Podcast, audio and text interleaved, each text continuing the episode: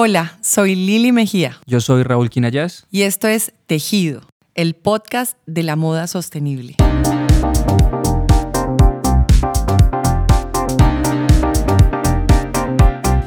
Tejido, el podcast de la moda sostenible. Este es nuestro primer ejercicio de podcast y esperamos tener muchos más, todos sobre la moda sostenible. Creo yo que para empezar y esto es algo que hemos hablado muchísimo, es la claridad en los conceptos. Necesitamos de verdad claridad en los conceptos sobre qué es sostenibilidad, qué es responsabilidad social empresarial, qué es moda sostenible, qué es moda circular. Es demasiada la desinformación. Y es que eso es el punto que estamos detectando en los medios de comunicación se está hablando desde un punto de vista muy superficial, es como si vieran la primera, la punta del iceberg y no se están deteniendo de lo que hay debajo de eso, todo lo que hay ahí y conlleva la moda sostenible. Creo que hacemos buena pareja. Yo soy, pues he estado en el mundo de la sostenibilidad como por nueve años y los últimos seis los he dedicado a la consultoría en varios sectores industriales. Y Raúl no es nada más y nada menos que un diseñador de modas y ahora también como profesor de diseño hablando de moda a los futuros diseñadores. Bueno, así llegamos a este a este pues a esta gran apuesta. Y como les venía diciendo, necesitamos claridad en los conceptos. Antes de hablar de sostenibilidad, es importante hablar sobre el concepto de desarrollo sostenible. Este, yo no sé si sabías que este es un término millennial porque nació hace más o menos 32 años, como en 1987, cuando se saca o se lleva a la luz pública un informe que se llama el informe Brundtland, se me cayeron las calzas, titulado Nuestro futuro común. Este documento lo que hizo fue evidenciar una situación bastante compleja entre el desarrollo o lo que nosotros concebimos que es desarrollo y pues en otras palabras, eh, el tema de la degradación del medio ambiente y a su vez la relación entre desarrollo, degradación del medio ambiente y pobreza, o sea, menudo tema. Una de las cosas que para mí es importante dentro de este tema de desarrollo sostenible, pues claramente es su definición. Y es, es el desarrollo sostenible es aquel que satisface las necesidades del presente sin comprometer las necesidades de las futuras generaciones.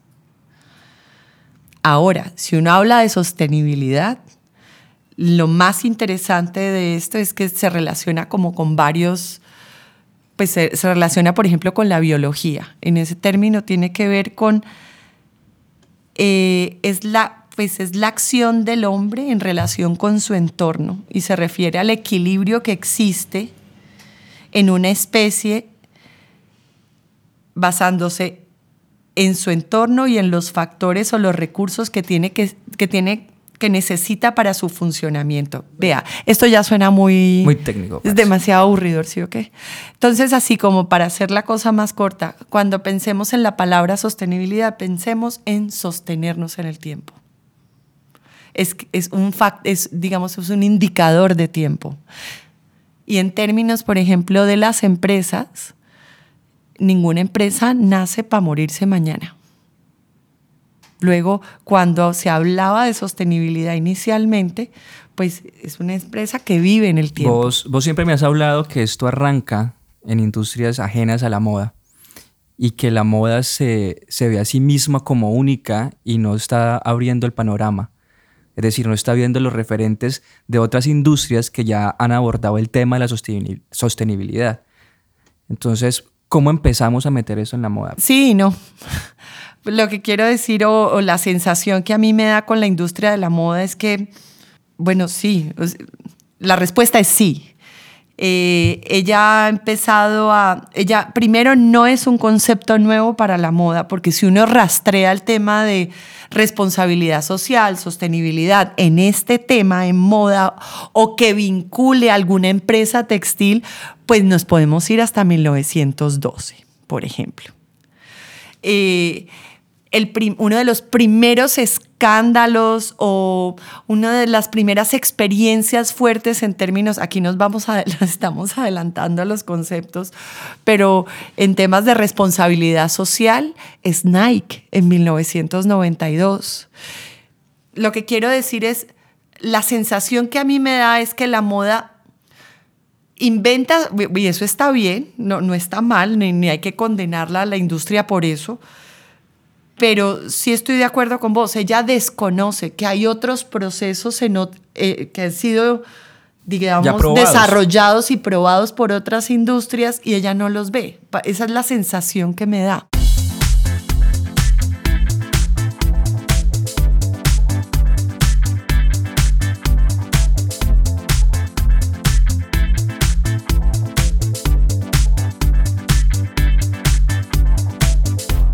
Recapitulemos, Raúl. Entonces, desarrollo sostenible es aquel que satisface las necesidades del presente sin comprometer las necesidades de las futuras generaciones. Y sostenibilidad, quizás una de sus definiciones más conocidas, se describe cómo los sistemas biológicos se mantienen productivos con el transcurso del tiempo muy técnico, ¿no? En otra palabra es como que dure, que esta vaina dure. Ninguna empresa se crea, como dije hace un rato, pues para cerrarla el otro día. Ahora, este tema de sostenibilidad, digamos que tiene como una estructura y dentro de esa estructura aparece algo que se llama la triple cuenta, de triple cuenta que en otras palabras, o para ser más clara, porque la idea es, es generar claridad, es que dentro de las acciones que, que, tenemos como humanos, como empresas, tenemos que generar un equilibrio y una armonización entre lo económico, lo social y lo ambiental. ¿Listo? Ahora, cuando uno habla también, o sea, estábamos hablando de desarrollo sostenible, ahorita te estoy hablando de sostenibilidad, aparece un concepto que ha venido sido, pues ha venido pues se ha vuelto como de menor, pues o sea, ya no es tan de buena familia, pero a mí me sigue gustando mucho, que es el tema de responsabilidad social empresarial. Digamos que esta es una de las que en, términos de empresa, cuando las empresas emprenden este ejercicio y esta apuesta por ser sostenibles, la responsabilidad social es una de las formas a las como las a las que se llega a ser sostenible. O sea, una palabra, la, la, responsabilidad social es el medio y la meta o el objetivo es la sostenibilidad. Te entiendo. Lo que es importante en términos de responsabilidad social y que luego lo vamos a ver en moda con mucha más claridad o con ejemplos más precisos en temas de moda sostenible, es que digamos que la responsabilidad social trabaja o maneja siete materias fundamentales, que son derechos humanos, prácticas laborales, prácticas justas de operación, asuntos de consumidores, participación activa y desarrollo de la comunidad. Y finalmente, mm, pero no por estar al final, es menos importante el medio ambiente. Pero vení, las empresas grandes fácil pueden con esto. Y las medianas y las pequeñas no es fácil para ellas porque no se nos puede olvidar que hacer empresa y ser empresa en Colombia no es asunto fácil. O sea, hay un tema tributario complejo, derechos laborales reconocidos para muchos empresarios, pues consideran que tener trabajadores es costoso. Luego de eso me gustaría que lo habláramos con mayor detalle, pero, pero lo importante es esto y es así seas pequeño o mediana, la responsabilidad o ser sostenible es una oportunidad de negocio. Porque es que queda la impresión de que el pequeño y el mediano están en función de utilidades. No, el grande también. Bueno, entonces, ven, te lo pongo más claro. Es decir, están en función de necesito tener ventas y generar ingresos para poder después ya pensar en lo sostenible. Pasa eso y eso, sin embargo, existe un movimiento, eh, se, llama pues, se llama Sistema B para Latinoamérica, y esta es una, una clase de empresa que desde, me salió un gallo, que desde su inicio nace con un, con un tema social o ambiental muy fuerte. También están las empresas sociales. Eh, empresa B, cuando te digo sistema B, es un sello. Y las empresas sociales, pues es un tipo de empresa. Pero igual. Si me explico, luego, si vos sos, eh, si, si querés empezar un emprendimiento o empezar una empresa que está haciendo pequeño, pequeño mediano, qué sé yo, eh, tenés esa opción. O sea, vuelvo y repito, es una oportunidad de negocio apostarle a la sostenibilidad, sí. Que sea fácil, nada fácil está hecho. Es, es, yo creo que esto también tiene que ver con entender desde dónde entendemos el desarrollo económico. Y claro, uno quiere tener un trabajo o tener una empresa y es para generar lo que estabas diciendo vos, pues riqueza, ingresos. Y para crecer y para ser sostenible, o sea, para durar en el tiempo. Ahora, en las condiciones en las que está el mundo actualmente, para durar en el tiempo, tenés que pensar que tus acciones impactan no solamente a nivel económico, sino social y ambiental. Y ese es el punto que creo no están teniendo en cuenta las pequeñas y las medianas. Es que les cuesta, es que no es fácil. O sea, yo, yo no, para mí es la, es la ideal. Además, pues yo creo que un dinamizador importante de la economía, al menos en Colombia, son las empresas pequeñas y medianas. O sea, no, no es un secreto para nadie. Bueno, el punto es este. A ver, vos me estás hablando de un sello B, ¿cierto? Sí, no, se llama sello sistema B, sí. Les cuesta a las empresas. Sí. no es nada gratis. No. Y estamos hablando de un panorama difícil para, las, para los empresarios de crear empresas en Colombia y aparte de eso viene otro gasto más. Pero te lo digo ahí porque es, es porque todo ese panorama que se está visualizando es lo que está haciendo que los emprendedores en, este sistema moda no se arriesguen a empezar bien un proceso sostenibles, ¿sí? O que estén mirando mal los procesos sostenibles, que estén pensando que ser sostenible solamente es reutilizar o que solamente sea eh, materias primas orgánicas o que ser sostenible solamente sea darle trabajo a madres.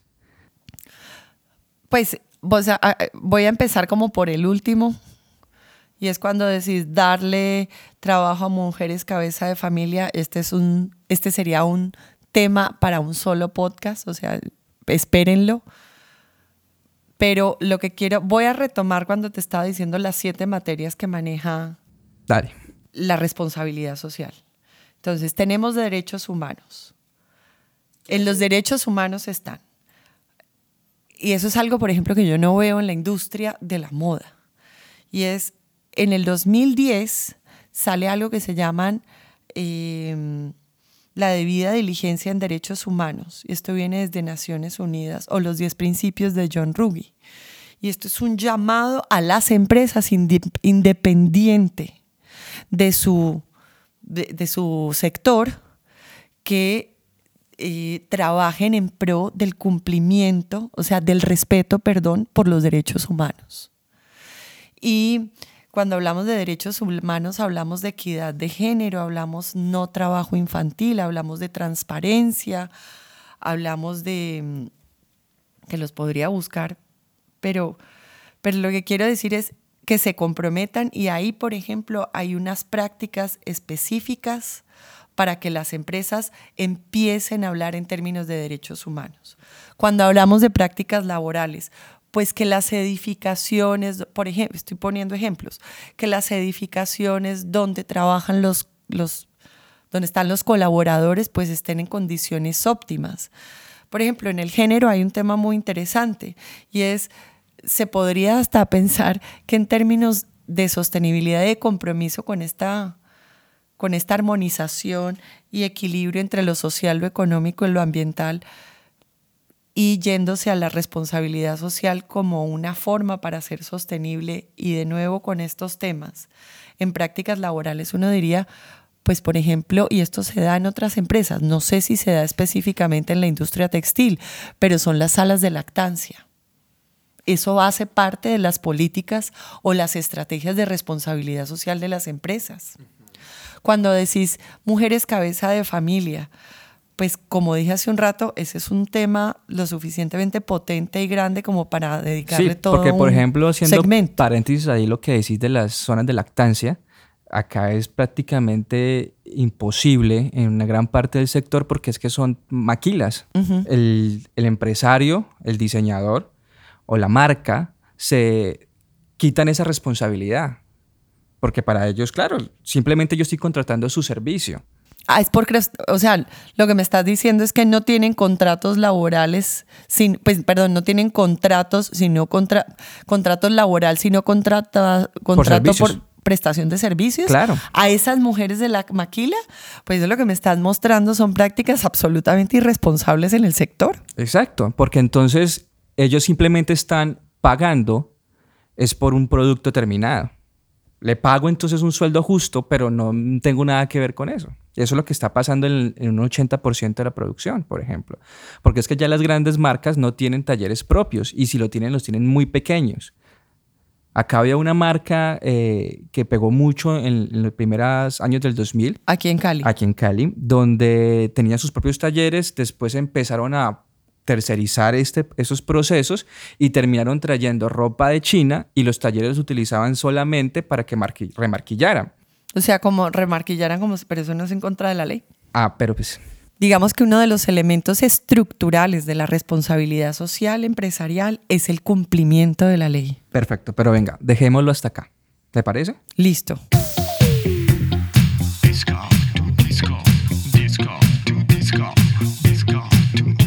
No voy a recapitular más, pero sí quiero que nos quede claro que este primer ejercicio, lo que nosotros buscábamos era que hubiera claridad en los conceptos y digamos cómo es esa línea conceptual partiendo de desarrollo sostenible, sostenibilidad, responsabilidad social empresarial y esos temas que agrupan o se desarrollan a través de esa responsabilidad social. Temas que quedaron en el tintero y que en nuestro segundo podcast vamos a empezar a, a tocar. Listo, que sea motivo. Hágale. No se olviden que yo soy Raúl Quinellas. Yo soy Lili Mejía. Les agradecemos esta compañía. Nos pueden encontrar en nuestras redes sociales. Ahí va a estar linkeados los sitios donde van a poder escucharnos. Chao, muchas gracias. Tejido, el podcast de la moda sostenible.